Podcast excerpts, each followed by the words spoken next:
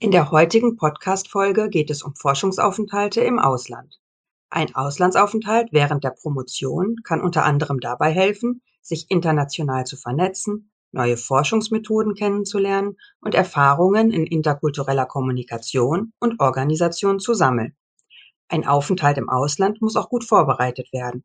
Die Finanzierung muss gestemmt und die eigene Wohnung aufgegeben oder untervermietet werden. Jutta hat mit Melanie Konrad, die zurzeit in North Carolina forscht, über die Vorbereitung ihres Auslandsaufenthalts gesprochen.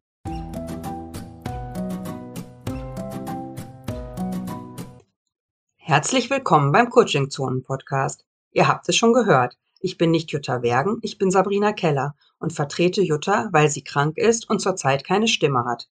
Das Gespräch mit Melanie Konrad hat Jutta schon im April geführt. Ich selbst bin auch Teil der Coaching-Zonen-Community und organisiere und moderiere bei Coaching-Zonen das Veranstaltungsformat Peer Presentation Hub. Im Peer Presentation Hub können Promovierende von Fokus Promotion ihre Arbeit oder Teile daraus vorstellen und Rückmeldung erhalten. So ist der Peer Presentation Hub ein tolles Übungsfeld für die Vorbereitung etwa auf ein Kolloquium, auf die Disputation oder die nächste Konferenz. Je nach Bedarf kannst du das Format nutzen, um deine Gedanken und Ideen zu schärfen und oder Rückmeldung zu bekommen, etwa zur Struktur, Verständlichkeit, rotem Faden, Rhetorik und mehr, je nachdem, was dir gerade weiterhilft. Und jetzt wünsche ich dir viel Spaß mit dem Thema, wie bereite ich einen Forschungsaufenthalt im Ausland vor, mit Jutta Wergen und Melanie Konrad. Ja, herzlich willkommen, Melanie. Schön, dass du da bist.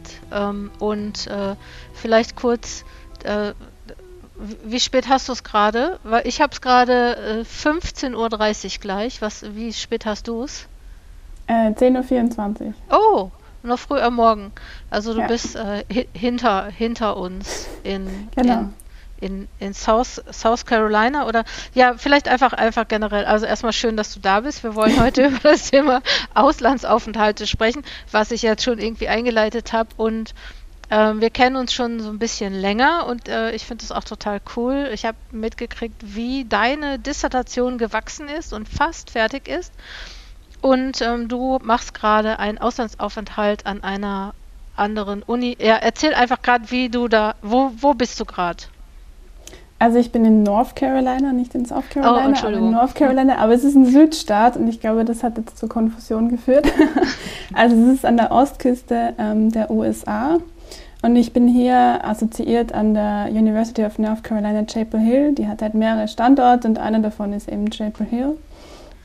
Genau, und ich bin jetzt eigentlich erst seit einer Woche hier, was aber eine gute Zeit ist, um mit dem Jetlag ein bisschen klarzukommen. ja, also genau so ist meine Situation. Ja, und, äh, und was machst du da?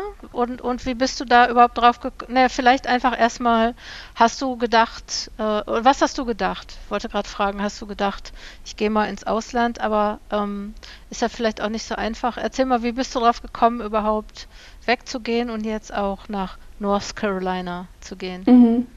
Also ich bin ja im Rahmen von einem Mobilitätsstipendium hier, also ich habe da Finanzierung für. Und das ist ein Teil. Also ich habe für zwölf Monate Mobilitätsstipendium bekommen und einen Teil davon mache ich eben in North Carolina. Und ähm, das kam so, dass äh, mein Professor kennt den hiesigen Professor für German Studies. Die haben zusammen eine Buchreihe und das ist einfach ein, ein, guter Kontakt, den ich über das Netzwerk von meinem Professor quasi direkt anzapfen konnte. Der konnte sich gar nicht wehren. Ich habe mich irgendwie ein bisschen selbst eingeladen. Und er fand es dann aber auch gut und das passt auch gut, weil der ist Experte für einen Teil von meiner Dissertation und das ähm, ist dann auch ja, interessant, den äh, zu treffen und mit dem mal jetzt länger ein bisschen Zeit zu verbringen und zu schauen, wie der eigentlich so arbeitet. Mhm. Weil wir hatten den mal eingeladen für einen Workshop also ich promoviere ja an der Universität Wien. Ich hatte dort auch vorher eine Stelle eben bei meinem Professor, wo ich promoviere. Und ähm, im Rahmen von dem Workshop hatten wir den da als Gast und den habe ich dann auch schon ein bisschen so kennengelernt. Mhm. Und das hat sich dann einfach so entwickelt, dass ich mir immer dachte, ah, okay, das ist meine USA-Connection, ne? also weil das passt inhaltlich und der ist eigentlich auch so ein ganz netter. Und man braucht ja immer auch so Einladungen, wenn man an ausländische Forschungsinstitutionen will und so hat sich das dann quasi ergeben. Mhm. Also mein Forschungsaufenthalt, der erste Teil, den habe ich ja in Berlin absolviert, also ich war ja in Deutschland. Und ähm, das kam eigentlich so zustande, also dadurch, dass nicht ich eine Stelle hatte, bin ich natürlich in der Zeit, die vorgesehen ist, für die DIS nicht durchgekommen mit meiner DIS. Und das war von Anfang an eigentlich geplant, dass ich mir dachte, okay, dieses Mobilitätsstipendium, dadurch, dass das zwölf Monate umfassen kann, ähm, ist eine gute äh, Möglichkeit, um mit der DIS dann quasi zum Ende hin noch gut voranzukommen, also die Forschung zu finanzieren. Mhm. Und das hatte ich eigentlich schon lange am Schirm also das hatte ich, das kannte ich schon zu der Zeit, wo ich mich um die Stelle an der Uni beworben habe. Also das ist schon fünf Jahre her, kenne ich das äh, einfach. Genau, und das wollte ich eigentlich immer mal machen, weil es ist echt, eine, also wenn man das bekommt, ist es einfach eine gute Möglichkeit, ins Ausland zu gehen, weil man halt Finanzierung hat. Ja. Ähm, wie, wie, wie ist das denn jetzt so? Du hast jetzt einfach, du wohnst jetzt einfach da und gehst dann ab und zu zur Uni oder bist du da verpflichtet auch äh, zum Beispiel Lehrveranstaltungen zu besuchen oder sogar zu geben? Oder wie beteiligst du dich da? Hm, es ist so, dass man als Gast eigentlich so machen kann, was man will. So, man bringt das eigene Geld mit. Das ist immer gut, wenn man das eigene Geld mitbringt. Also ich bin überhaupt nicht quasi abhängig. Das Einzige, was ich gebraucht habe, war tatsächlich die formale Einladung. Die wollen dann auch alle haben. Ne? Also man hat ja auch einen Visa-Prozess, wenn man in die USA kommt. Aber tatsächlich ähm, ist es so ein bisschen Verhandlungssache.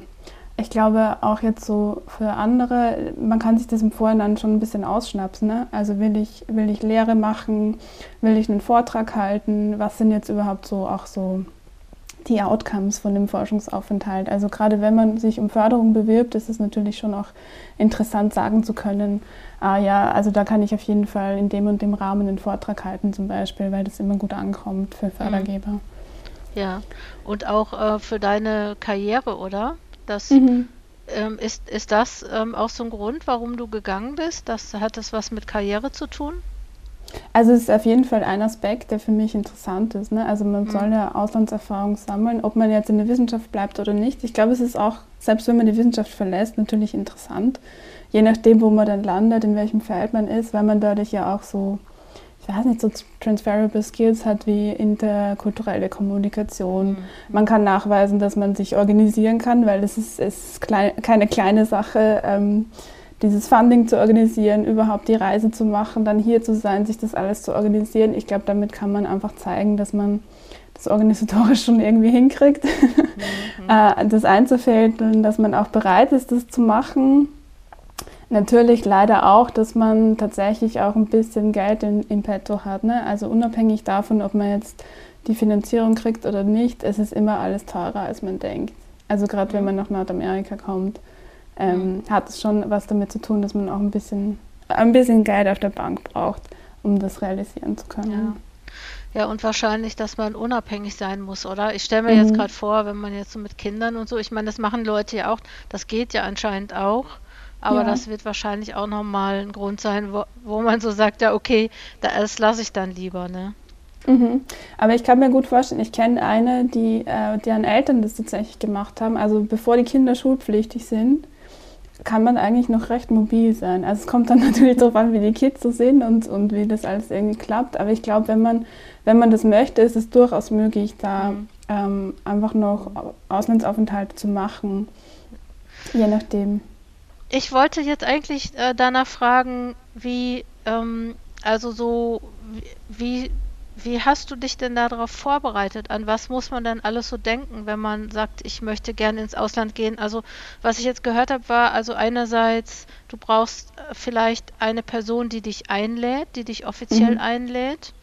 Das heißt, wenn du diesen Professor nicht gehabt hättest, hättest du vielleicht auch eine andere Person gesucht, ja. die dich einlädt. Das kann man wahrscheinlich machen, aber man braucht Geld, ne? Mhm. Also ich glaube, das Erste, was man sich überlegen muss, ist tatsächlich der Zweck der Reise. Also weil natürlich der Zweck so eines Auslandsaufenthaltes soll schon sein, die Promotion voranzubringen. Also alles soll eigentlich darauf ausgerichtet sein, die Promotion voranzubringen. Mhm.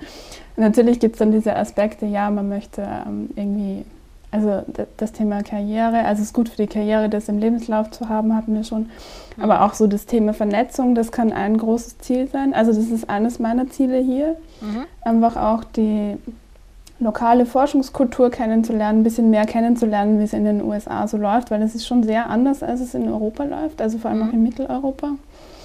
Und dann auch ein paar Leute kennenzulernen, ähm, wo man gegebenenfalls die mal einlädt oder eingeladen wird. Also das ist schon wichtig, diese internationale Vernetzung ist einfach eines der wichtigsten Ziele. Dann in Bezug auf Zweck für die Dissertation, also wenn ich da jetzt an andere Forschungsprojekte denke, dann kann das ganz unterschiedlich aussehen. Also ich kenne eine, die wird wahrscheinlich ähm, auch in die USA kommen, nach Washington, weil dort zum Beispiel ein Bestand ist, die Historikerin, die braucht dort die Archive, also weil die haben einfach archiviert noch so Dokumente aus der Besatzungszeit. Also das ist halt, ihr Thema ist einfach äh, Nach Nachkriegsgeschichte äh, in Österreich und äh, das gibt es halt in Washington DC, gibt es diese Archive zum Beispiel. Das ist ein wahnsinnig guter Grund, um nach Washington zu kommen. So. Ähm, oder auch so, wenn es Leute gibt, die besondere Skills vermitteln. Also wenn ich jetzt zum Beispiel dran denke, ich will in irgendein Labor, weil die machen dort Forschung, das gibt es vielleicht so in Europa gar nicht. Oder die sind einfach die Expertinnen ähm, für diese Methode, dann ist es ein sehr, sehr guter Zweck, um halt so einen Auslandsaufenthalt zu machen. Mhm. Genau, und dann würde ich mir noch überlegen, was sind jetzt so meine Skills. Also ähm, ich glaube, so in den naturwissenschaftlichen Fächern passiert sowieso alles auf Englisch. Also da machen sowieso alles, alle, alles auf Englisch, egal in welchem Land man ist. Da ist die Sprachkompetenz vielleicht nicht so wichtig, weil man eh Englisch kann so. Aber in den kulturwissenschaftlichen Fächern ist es, glaube ich, doch nochmal was anderes. Und vor allem auch, wenn ich halt irgendeinen Kontakt mit der lokalen Kultur irgendwie haben möchte, wäre es schon interessant, welche Sprachen kann ich auch. Ne? Also mhm würde vielleicht nicht ähm, in ein asiatisches Land gehen, wenn ich keine, also überhaupt keine Anknüpfungspunkte habe, weil ich glaube, dann ist es im Alltag wirklich sehr schwer, mhm. außer an bestimmten Orten, die eh sehr international sind. Und dann würde ich mir ansehen, was sind denn so die Institutionen und auch die Menschen, die interessant wären für mich. Also es gibt da schon so Leute, die als absolute Expertinnen in ihren Fächern gelten. Kann das interessant sein, dass ich äh, einfach von denen eingeladen werde? Oder sind das Institutionen, die halt voll wichtig sind? Ähm, einerseits gibt es natürlich die, die haben halt voll viel Prestige, wo dann fraglich ist, wie viel hat man dann wirklich davon, wenn man dort ist, weil halt auch viele Leute dahin wollen und es dann vielleicht so ein bisschen ein Gerangel gibt. Also ich kenne Leute, die waren in Berkeley oder an der Brown University das sind halt so Ivy League-Universitäten. Und da habe ich mir zum Beispiel schnell gedacht, nee, das will ich nicht, weil ich mir halt denke, okay, ähm, ich glaube, da ist der Aufenthalt dann nicht so gut. Das ist vielleicht gut für den Lebenslauf, aber mhm. kommt man dann wirklich mit den Leuten vor Ort ins Gespräch, weil die halt einfach sehr begehrt sind und hat man dann wirklich was von dem Aufenthalt, gerade in einer großen Stadt, die vielleicht auch sehr teuer ist. Also das sind so verschiedene Sachen, die man da abwägen mhm. muss, ähm, wenn man das plant auch. Und in meinem Fall war es so, dadurch, dass es an diesem Mobilitätsstipendium hängt, habe ich mir auch nochmal überlegt, ja, ich habe mich eigentlich für das Stipendium vor zwei Jahren beworben. Also es sind schon auch so Zeiträume, die man dann irgendwie im Blick haben muss, ähm, dass ich halt Entscheidungen getroffen habe vor zwei Jahren, die sich jetzt nochmal auswirken. Ne? Also jetzt sitze ich halt hier ähm, und das ist auch alles gut, aber es können, also wenn man sich wirklich um mehr Geld bewirbt, dann muss man das, glaube ich, ein bisschen im Kopf behalten, dass es tatsächlich um, um größere Zeiträume gibt, als jetzt, okay, ich will da jetzt hinfahren und ich mache das jetzt in zwei Monaten oder so. Mhm. Das war jetzt eigentlich meine Frage oder wäre meine Frage gewesen, ähm, nämlich wie lange vorher fängt man eigentlich an zu planen? Mhm. Also ich denke, so wenn man das klar hat mit dem Zweck und was man sich so vorstellen kann und auch weiß, okay, das sind so die Institutionen, die wären interessant für mich, dann würde ich auf jeden Fall empfehlen zu schauen, was gibt es an möglichen Finanzierungs, also an möglichen Finanzierungsmöglichkeiten, was gibt es an Funding. Und das können so ganz kurze Sachen sein, also es gibt so Sachen, wo man vielleicht ein paar Wochen weg ist, bis zu ein paar Monaten. Oder dann eben auch so, ich glaube, es ist so, auf Doktoratsebene ist es eigentlich maximal ein Jahr. Aber es gibt halt so Fächer, da braucht man das tatsächlich. Also eine Freundin von mir ist ähm, Kultur- und Sozialanthropologin, da ist es irgendwie, da ist es verpflichtend, dass du in deinem PhD, in deiner Doktoratsphase ein Jahr im Ausland bist. Also irgendwie mhm. muss das möglich sein. Ne? Irgendwie muss man das finanzieren können, sonst ist die Doktorarbeit gar nicht möglich. Das ist ja auch voll sinnvoll in dem Zusammenhang. Aber es gibt eigentlich wahnsinnig viel. Also Mobilität ist was, was eigentlich sehr geschätzt wird in der wissenschaftlichen Community, also in allen Mhm. Bereichen. Und da muss man echt von, vom eigenen Fach aus mal schauen, was ist denn überhaupt so die Förderlandschaft. Das würde ich auf jeden Fall empfehlen, weil es kann einfach teuer werden. Und ich glaube, es ist echt sinnvoll zu schauen, was es für Finanzierungsmöglichkeiten gibt. Mhm. An meiner Uni gibt es zum Beispiel auch so kurzwissenschaftliche äh, Aufenthalte, die heißen auch so, also KWAs. Das sind dann so Bezuschussungen für ein bis zwei Monate oder so. Mhm.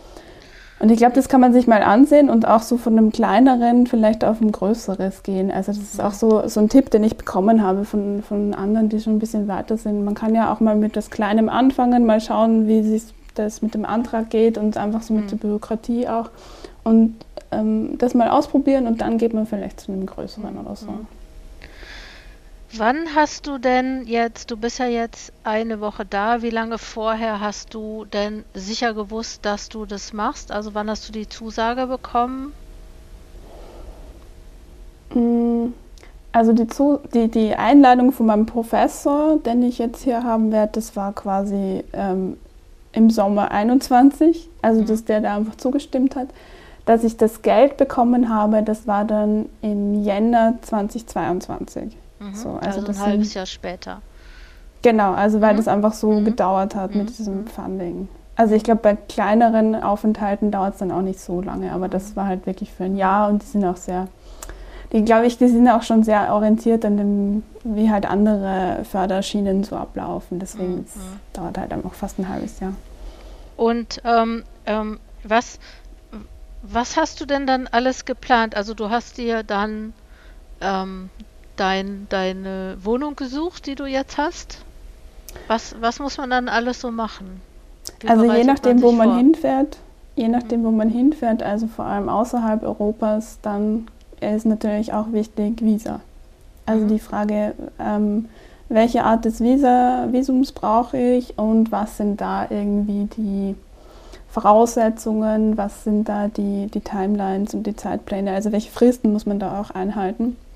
Ich muss zugeben, ich war da ein bisschen ähm, schlampig und habe das ein bisschen von mir hergeschoben, weil ich nicht genau wusste, was es ist. Und das ist halt doch mal so ein Bürokratieteil irgendwie.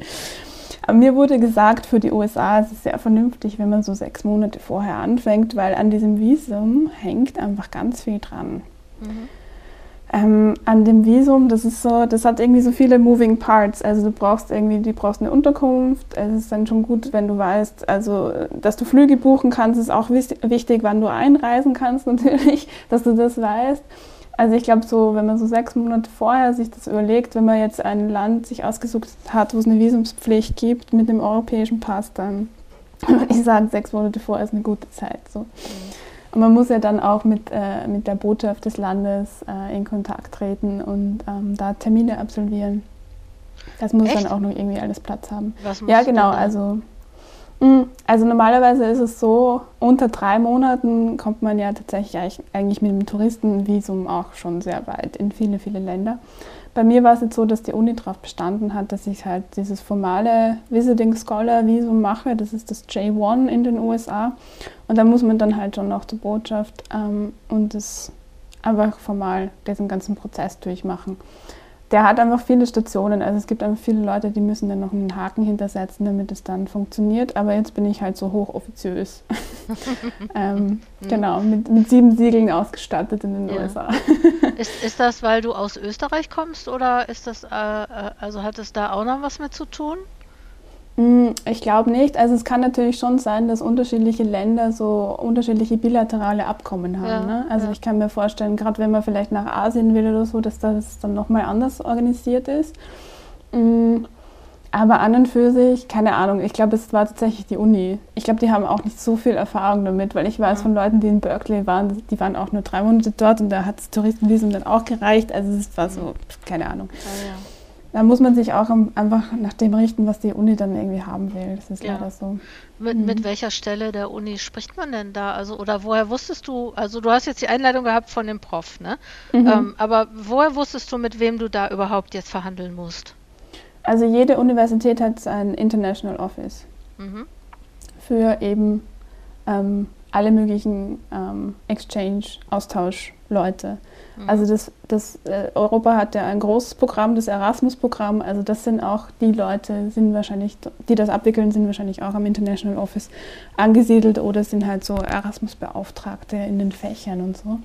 Also da gibt es viel Infrastruktur, die man vielleicht nur dann kennt, wenn man halt mal so einen Austausch gemacht hat. Mhm. Aber die sind die Leute, die sich damit beschäftigen primär.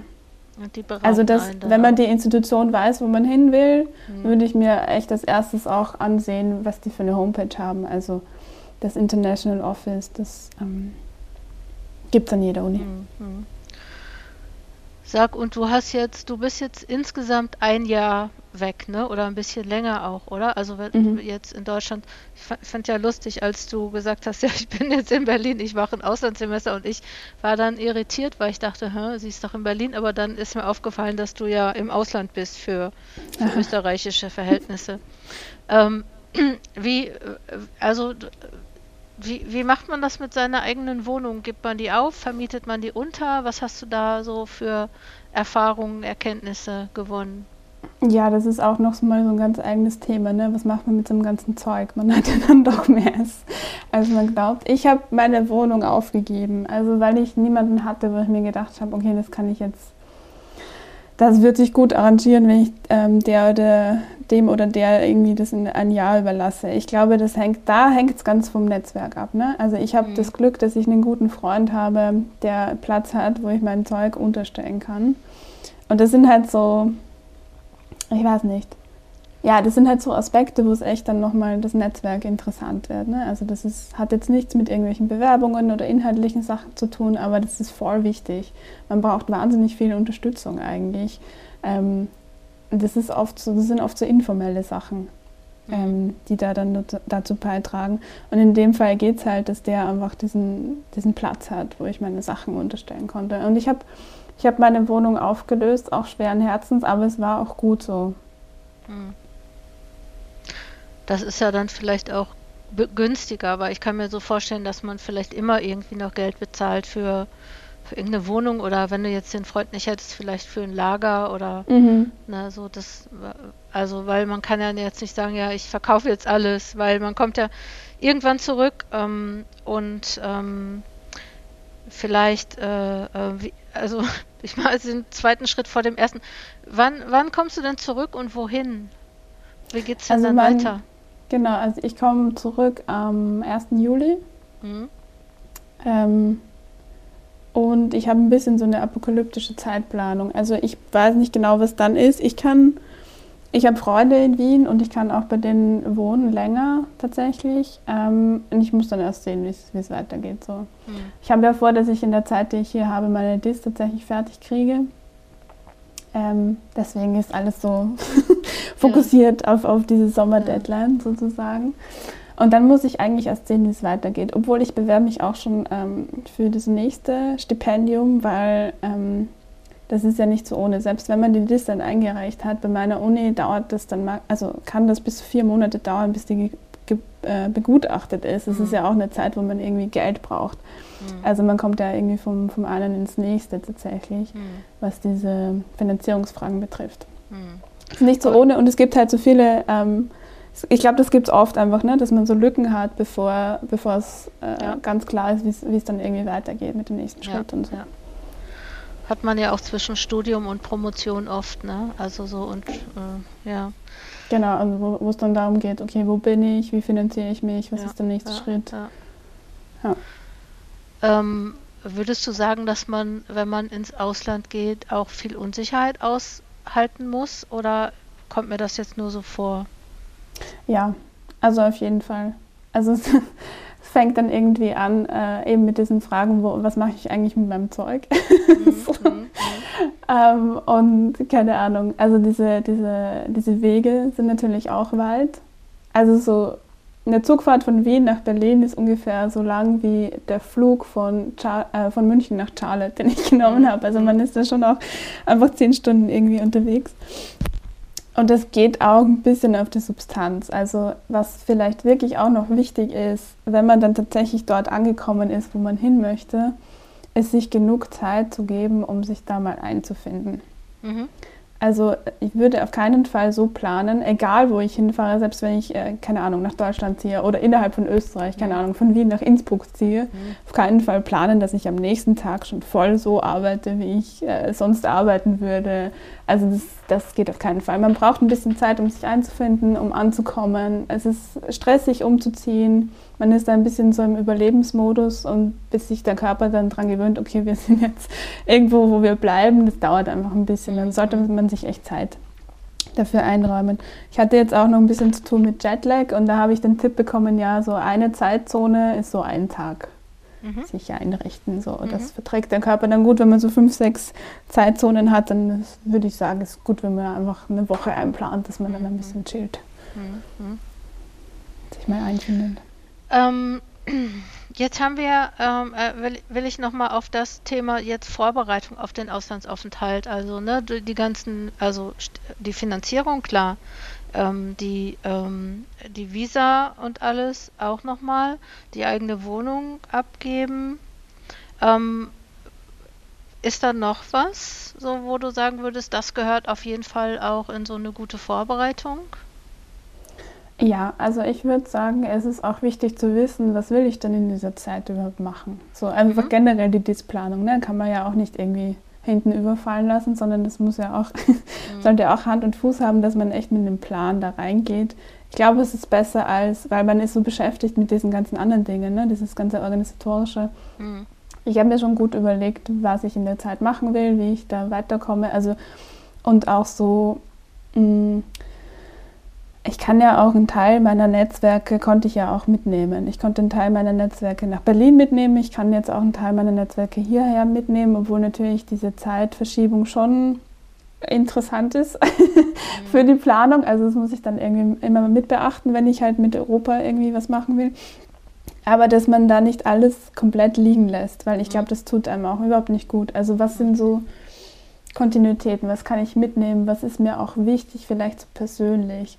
Vielleicht auch so dran denken, was sind jetzt eigentlich vielleicht so persönliche Gegenstände, die mir total wichtig sind. Und wenn das, also das muss einfach in den Koffer reinpassen. Bist ich glaub, du mit einem großen Koffer eigentlich? Ja, ja, ich bin mit einem großen Koffer äh, gekommen, also mit so mit dem größten, also einem der größten, die man überhaupt so haben kann. Mm, der hat, der sollte 23 Kilo haben. Ich habe dann ein bisschen über, übergepackt und dann wurde ich gleich geschämt und dann haben sie so ein Schild drauf gemacht, so heavy. das fand ich voll blöd. Aber genau, also weil ich halt einfach bestimmte Gegenstände wollte ich einfach unbedingt mitnehmen. Mhm. Ähm, ich glaube, das ist einfach so wichtig, ne, dass man da auch ein bisschen an die Seele denkt und nicht nur an das, was halt funktional total mhm. wichtig ist. Auch natürlich interessant, was brauche ich für die DIS? Ne? Also was habe ich da? Habe ich das elektronisch mit? Ähm, wie ist der Zugang dann an der Uni? Was haben die da überhaupt für Materialien? Brauche ich das überhaupt? Also mhm. in meinem Fall ist es so, dadurch, dass ich schon ziemlich am Ende bin, arbeite ich jetzt hauptsächlich an meinem Text. Ähm, da ist natürlich schon interessant, kann ich da mal was drucken oder so. Mhm. also dann, dann geht es dann mehr um solche Sachen. Ne? Also nochmal dieses, ähm, noch, was brauche ich, um gut zu überarbeiten? Wo sind meine Materialien? Ich glaube, das, das muss man sich schon gut überlegen. Ich habe ich hab zum Beispiel, ähm, als, als, als die Berlin-Zeit zu Ende ging, habe ich nochmal ganz viel eingescannt, damit ich das einfach auf einer externen Festplatte mit habe, weil es ist halt bei so einer Reise sinnlos, irgendwie Bücher mitzunehmen. Das ist echt nur Ballast. Absolut. Sondern Ka kannst du denn auch da einen Arbeitsplatz haben oder musst du jetzt in deinem Apartment sitzen? Äh, musst, hört sich jetzt so negativ an. Äh, oder darfst du in deinem Apartment arbeiten? Also ich kann tatsächlich beides machen. Also mit dieser Einladung, was für die einladende Institution ja das tatsächlich in, Wichtige ist, ist, dass sie einen Platz haben. So, also die würden vielleicht hätten die Einladung vielleicht nicht ausgesprochen, wenn sie keinen Platz hätten, sozusagen. Mhm. Ähm, das heißt, die einladende Institution wird in der Regel immer einen Arbeitsplatz zur Verfügung stellen. Also ich glaube, gerade wenn das ein naturwissenschaftlich, äh, wenn man aus einem naturwissenschaftlichen Fach ist, wenn man ein Labor braucht oder so, dann muss das auf jeden Fall gegeben sein, mhm. weil sonst können die einen ja gar nicht einladen, weil das bringt mhm. ja sonst nichts. Mhm. Ähm, genau, in meinem Fall ist es so, ich habe ähm, jetzt temporär das ähm, das Büro von einer Professorin bekommen, die halt selber jetzt weg ist, mhm. ähm, was super cool ist. Und man kriegt ja dann auch Zugang zu den Bibliotheken und so. Mhm. Also da gibt es auf jeden Fall Arbeitsplätze, die dann interessant sind. Ach, genau. spannend, ne? Finde ich cool. Okay, also so ähm, persönliche Sachen mitnehmen, ähm, man lässt ja wahrscheinlich dann auch Familie und Freunde erstmal zurück für eine ganze Zeit lang. Ne? Kriegst du dann Besuch eigentlich, während du die drei Monate da bist? Nee, ich kriege keinen Besuch, aber es ist halt so, ich meine, UNC, das ist, Chapel Hill ist jetzt nicht so auf der Landkarte, wenn man einen USA-Aufenthalt okay. macht. Ich glaube, ja. die Leute fahren dann eher nach New York oder nach San Francisco in eine von den Riesenstädten. Ähm, nein, das war, also in Berlin war das natürlich anders, es war auch nicht so weit weg, aber es sind auch nur drei Monate. Ja, also, ja. und ich meine, ich bin auch schon ein bisschen in diesem Reisemodus. Ja. Mhm. Was machst du denn für Ausflüge okay. von, von Charlotte aus? Ähm, ich habe schon überlegt, weil ich, also ich kenne hier halt eine Person, die hat mich auf dem Flughafen abgeholt, was auch sehr, sehr gut war, weil das wäre sonst noch mal zwei Stunden irgendwie mit dem Bus gewesen. Ähm, also so, dass man Leute auch vor Ort kennt, ist natürlich schon auch ein Asset in Bezug auf Netzwerk, das man mobilisieren sollte. Und wir haben uns schon überlegt, eben man kann hier ans Meer fahren, man kann in die Berge fahren, man kann nach Washington fahren, weil Washington, Washington ist gar nicht so weit weg. Also wir haben uns schon ein bisschen überlegt, wir müssen es noch konkreter planen, aber es gibt eigentlich einige Optionen, die, die interessant sind für so Wochenendgestaltung. Und die hat auch Lust drauf und das ist total viel wert. Also ich hatte das in meiner Berlin-Zeit auch, dass dann ähm, ein Kommilitone gekommen ist und der wollte dann unbedingt sich Berlin anschauen. Und das war dann großartig für mich, weil ich brauche immer jemanden, wo ich dann mich irgendwie so dranhängen kann. so, ich bin nicht so die Person, die dann so alleine irgendwo hinläuft. Und deswegen ist es gut, wenn man, wenn man da jemanden hat, wo man das dann noch machen kann. Mhm. So zum Ende hin nochmal. Ähm, ähm, Du hast ja schon super viele Tipps gegeben. Ich würde jetzt eigentlich nochmal fragen, weil du hast ja jetzt auch schon gesagt, so was jetzt wichtig ist. Vielen Dank, dass du das auch so gut strukturiert hast. Ähm, würdest du, vielleicht, vielleicht bleibst du ja auch da, vielleicht lernst du da ja coole Leute kennen und sagst, ich komme gar nicht zurück. Kann doch auch sein, oder? Ja, nein, also weil an diesem, an dem Visum hängt dann zum Beispiel dran, dass man, äh, sobald es verstrichen ist, äh, zwei Jahre sich eben nicht in den USA aufhalten kann. Ich glaube, das ist Echt? der Vorteil zum Touristenvisum, weil dann ist ah. es ja egal. Ja. Also man muss schon das Land verlassen nach drei Monaten, aber man kann dann, glaube ich, gleich wieder zurückkommen. Also mhm. das ist schon ähm, interessant. Ne? Also den Fine Print sollte man sich schon anschauen. Vor allem dann auch, wenn man irgendwie irgendwelche Verträge eingeht mit der Uni, weil man zum Beispiel unterrichtet. Also das ist mir jetzt auch öfter untergekommen. Es gibt da auch natürlich ähm, spezifische Informationen dann nochmal, wie man mit Steuern umgehen soll, international und so. Ja. Das hängt dann, glaube ich, echt davon ab, was man ganz konkret macht. Ja, und also Krankenversicherung. In, Krankenversicherung ist auch total wichtig. Ja, ja. Ähm, das war hier so, dass mir die Uni halt, die haben dann oft so Verträge mit, mit bestimmten Versicherungen, wo sie einem das dann nahelegen, dass man das halt auch abschließt. Ich glaube tatsächlich, ich habe schon lange eine Kreditkarte, wo eigentlich auch eine Reiseversicherung drauf ist, die mehr oder weniger das gleiche abdeckt. Aber ich habe dann die andere noch dazu genommen, weil, ach, weil ich mir gedacht habe, okay, ich will ja einfach jetzt irgendwie mich nicht darum auch noch kümmern müssen, dass ich das jetzt irgendwie nachweise, weil das ist dann ja auch immer wieder kompliziert. Da war ich jetzt einfach gemütlich. Aber ich glaube tatsächlich, wenn man so eine Reiseversicherung hat, wenn man eh schon öfter unterwegs war, dann ist es schon mal eine gute, eine gute Grundlage in Bezug auf Versicherungen. ja. Vielleicht könnte man, also ich finde die Idee gut zu sagen, okay, am, am Anfang kann man vielleicht das mal ausprobieren, indem man mal nicht so weit weggeht oder nicht lange mhm. weggeht, ne? dass es eher wie so ein etwas längerer Urlaub ist, also äh, zeitmäßig, ne, so ein, zwei Monate und äh, ausprobieren, was man da braucht und wie das so funktioniert und dann vielleicht auch nochmal was Längeres machen. Weil, das habe ich ja jetzt auch irgendwie gehört, egal ob du eine Karriere oder eine Zukunft, eine Perspektive in oder außerhalb der Wissenschaft hast, von Vorteil ist es auf jeden Fall, so eine ähm, Auslandserfahrung zu haben und vielleicht auch die Kontakte die sich da aus dem Ausland ergeben, ne? So aus dem Auslandsaufenthalt ähm, ergeben. Also ich glaube, es ist sowieso interessant auch fürs Schreiben. Hm. Also so ein Tapetenwechsel kann ja tatsächlich ganz viel anstoßen. Es kann für manche Leute echt sehr befreiend sein. So was bei dem Kollegen, der nach Berlin nachgekommen ist dadurch, dass der nicht so viele soziale Kontakte in der Stadt hatte, dadurch, dass das irgendwie dieses neue Umfeld und auch so zu seinem Thema so gut gepasst hat, weil die Institutionen, die er gebraucht hat, sind halt, viele davon sind in Berlin, das hat ihn so motiviert, einfach am Text zu arbeiten und zu schreiben. Der hat wahnsinnig viel weitergebracht, obwohl er gar nicht so lange dort war. Mhm. Also es kann echt so, ähm, so nochmal echt so einen richtigen Boost geben, ähm, wenn man sich darauf einlassen kann. Mhm Mhm. Also wenn man, ja, also wenn, wenn das einfach gut passt auch. Ich glaube, es kann schwierig sein, wenn man halt mit dem Ort dann sehr fremdelt oder so. Ich glaube, da muss man einfach sehr bei sich bleiben und schauen, was sind jetzt die eigenen Bedürfnisse oder warum fühle ich mich vielleicht noch nicht so gut hier, aber vielleicht kann man das dann auch verbessern. Mhm. Genau, also weil diese mentalen Aspekte, die sind schon voll wichtig. Also du hast ja mhm. vorher erwähnt, ne, was sind, das ist ja auch mit Unsicherheiten einfach verbunden, das ist ganz klar. Man, äh, man verlässt halt einfach seine, seine, seinen Alltag und die Dinge, die man kennt und in manchen Ländern ist der Alltag dann schon sehr unterschiedlich. Also mhm. ich habe auch in, in Großbritannien studiert und als ich dort war, hatte ich schon einen Kulturschock, weil ich glaube, das ist oft so. Aber es funktioniert einfach alles anders. Also so viele Dinge, mit denen ich überhaupt nicht gerechnet habe, funktionieren einfach anders. Mm, da kann man sich irgendwie schlecht darauf vorbereiten. Ich glaube, es ist gut, wenn man es rational weiß, aber wie es dann ist, muss man halt die mhm. Erfahrung machen. So.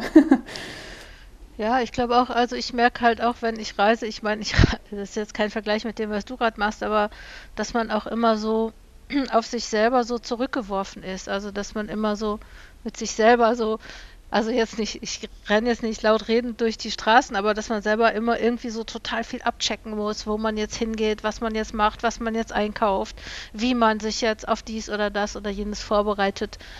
Also es geht mir schon, wenn ich irgendwie zwei Tage für einen Workshop irgendwie nach ähm, Wolfenbüttel fahre. Ne? So. ja, ne? also so, dass äh, du musst deinen Alltag ja irgendwie planen. Ähm, ja, ja, und es dauert dann alles länger. Ne? Ja, also man ja. kennt die Wege einfach nicht so, die man braucht und so. Ja, und ich war auch, also als ich hergekommen bin, ich meine, ich bin jetzt erst sieben Tage her, aber ich habe schon, also das erste Mal, wo ich einkaufen war, war ich wirklich lange in dem Supermarkt, weil es gibt einfach so unterschiedliche Produkte, ne? es ist einfach alles anders und dann wollte ich schon wissen, was da irgendwie drin ist. Ich habe wahnsinnig lange zwischen diesen Regalen verbracht. Das war sehr lustig, aber es war auch natürlich, also ähm, keine Ahnung, in Deutschland oder in Österreich würde ich jetzt nicht so lange fürs Einkaufen brauchen. Mhm, das ist dann auch klar. Aber es gehört auch dazu, ne? Also es sind halt so, wie richtet man sich hier ein? Was sind jetzt auch die Sachen? Also man wird dann natürlich wieder routinierter, aber die Routine ist erstmal gebrochen. So. Mhm. Ja. Ja, super schön. Ich ähm, wünsche dir auf jeden Fall noch total viel Vergnügen. Ich höre ja ab und zu ähm, von dir, wenn wir Veranstaltungen haben bei Fokus Promotion, hoffe ich, äh, die wir ja jetzt auch später machen, beziehungsweise äh, bei den Morgen Morgenveranstaltungen bist du ja nicht bei, weil du ja dann noch schläfst, mitten in der Nacht. Ähm, aber bei den, ja, genau. Ja, ich, ich habe auch schon mal so einen Workshop gehabt, da war wirklich eine Person, die war, glaube ich, in Florida oder so und wir sind morgens um neun angefangen, so zwei oder drei Tage hintereinander ging das und die saß dann halt so im Dunkeln. ja, bei uns ist es gerade vier Uhr morgens, wo ich so dachte, oh Gott, ja, was macht man nicht alles, ne, für die Karriere und die Wissenschaft und äh, ja. Okay, ich danke dir sehr, sehr herzlich. Ich glaube, dass das jetzt vielen Leuten auch hilft, ähm, ihren eigenen Auslandsaufenthalt zu planen, beziehungsweise mal drüber nachzudenken, ins Ausland zu gehen und ähm, ja. So, das war Episode 189. Ich hoffe, dass du einiges mitnehmen konntest und deinen Forschungsaufenthalt im Ausland gut vorbereiten kannst. Abonniere den Newsletter und folge Coaching Zonen auf den üblichen Social Media Kanälen. So bleibst du auf dem Laufenden über wichtige Unterstützung für deine Promotions- und Postdoc-Phase. Komm gut voran, deine Sabrina Keller.